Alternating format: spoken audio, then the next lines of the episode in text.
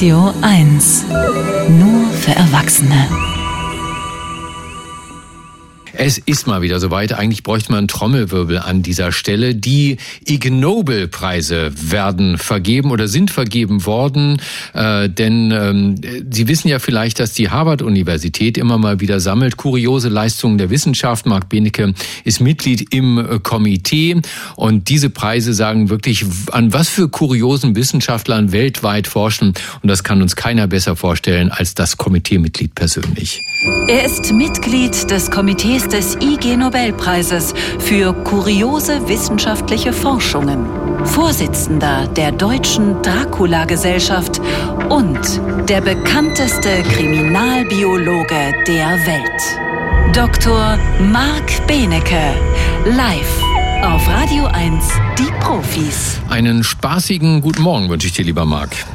Das, das wünsche ich dir auch mit viel Konfetti und Papierfliegern, die bei den äh, Spalz-Nobelpreisen, als sie noch im Sanders Theater an der Harvard University so äh, stattfanden, jetzt ist das äh, sehr oft online oder im MIT, was ja nahegelegen ist, ähm, viele Papierflieger. Also äh, ich, mhm. ich, ich wünsche dir virtuelle Papierflieger, die durchs Studio äh, fliegen. Auf welchem Kontinent weht denn der Wind gerade bei dir um die Nase? In äh, Wittenberge leider. Äh, ist, ich wurde leider aus der Pension um 10.30 Uhr rausgeschmissen und stehe jetzt hier hinter einem äh, Baucontainer, der offenbar etwas windig ist. Das tut mir sehr leid. Okay, kein Problem. Mal, Marc, ähm, die Ig Nobel-Preise äh, werden verliehen, weil diese Preise es niemals schaffen würden, einen äh, echten Nobelpreis äh, zu kriegen. Also die Forscher dahinter, vermute ich einfach mal. Du hast dir mal drei rausgesucht aus der umfangreichen Preisverleihung. Welche sind das?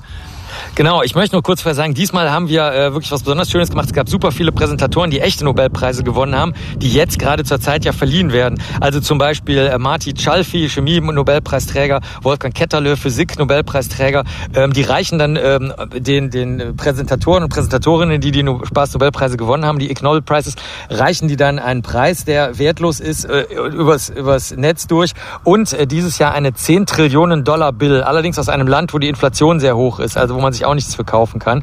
Also das ist äh, sehr lustig gewesen und die drei, die ich rausgesucht habe, sind erstmal der Public Health Prize. Wir erfinden notfalls einfach irgendwelche Spaß-Nobelpreise. Also es ist der für öffentliche Gesundheit. Mhm. Da haben äh, die Kollegen aus Stanford, der Universität mit den meisten echten Nobelpreisträgern der Welt, haben sich überlegt, man könnte doch eine Toilette machen, die die Nutzer und Nutzerinnen an der Analöffnung erkennt, wie so ein Fingerabdruck sozusagen. Da hat man ja auch so Runzeln und alle möglichen Merkmale.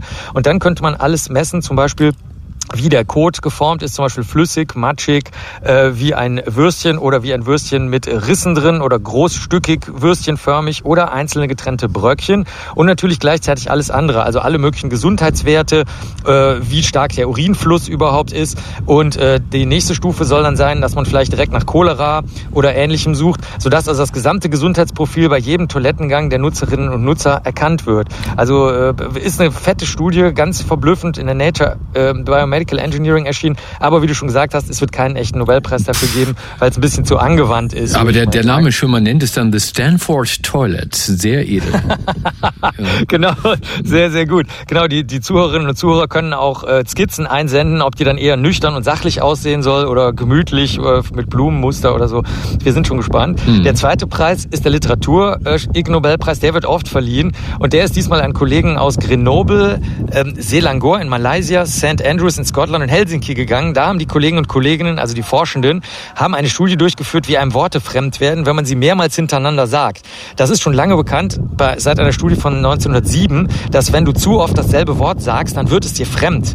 Und das haben die jetzt mal äh, in Ruhe sich angeguckt und haben Studierende natürlich sich wieder genommen. Das Durchschnittsalter war 22. Die waren aber im Schnitt schon mindestens 15 Jahre in irgendeiner Ausbildung, also Grundschule, dann Gymnasium, irgendwas und haben den Buchstaben gegeben und tatsächlich so nach der 30. Wiederholung Wiederholungen haben die dann gesagt, merkwürdig, das B und das D zum Beispiel, das sieht aus wie ein umgedrehtes P und ein Q, was jetzt überhaupt keinen Sinn ergibt. Also es stimmt natürlich, aber was soll das bedeuten? Oder die O's zum Beispiel, die Buchstaben O's, die sehen aus, als ob die mich aus dem Text heraus anstarren. Also nach 179 Sekunden wurde das dann abgebrochen, das Ganze, weil die Leute dann so ein Entfremdungsgefühl bekommen haben, bekommen haben und nicht mehr verstanden haben, was die Worte eigentlich bedeuten. Kann also, können alle ausprobieren. Man muss immer eine, eine Minute Pause lassen und immer dasselbe Wort. Also zum Beispiel Karkowski Karkowski oder so. Zu lang, zu lang, zu lang, zu lang, zu lang, zu lang, zu lang, zu lang, zu lang, 1. zu lang, zu lang, zu lang, zu lang, zu lang. Also nicht so schnell, nicht so schnell. Man, muss es langsam machen. Ja, ja, man muss immer eine Minute Pause dazwischen lassen. Nein. Und auf einem Blatt, und auf einem Blatt Papier sich das angucken. Ach. Genau, Probier es mal selber aus, hm. sorgt also für merkwürdige Gehirnzustände. Okay. Und ähm, das führt sogar dazu, dass die Leute sagen, sie haben das Wort noch nie gesehen. Wow. Äh, obwohl, das, ja, das fasziniert uns beide. Ja, ja, ja ich bin ja ein Freund äh, von merkwürdigen Gehirnzuständen. Genau, ich auch. Und das letzte ist der Mechanical Engineering Prize, den vergeben wir deswegen gerne, weil das MIT die bekannteste, wenn man so will, technische Universität der Welt direkt neben der Harvard University ist. Und das ist ähm, äh, eine Studie, da haben Kollegen Spinnen genommen und haben die mit Druck, mit Wasserdruck sozusagen aufgeblasen, weil Spinnenbeine funktionieren funktionieren so, dass sie sich von selber zusammenkrümmen. Deswegen sind tote Spinnen auch immer so zusammengekrümmt. Mhm. Und das Aufmachen der Beine, das wird durch ähm, Druck einfach erzeugt. Das haben sie gemacht und schlagen jetzt vor, weil das sehr, sehr gut funktioniert. Man kann damit alle möglichen Gegenstände aufheben.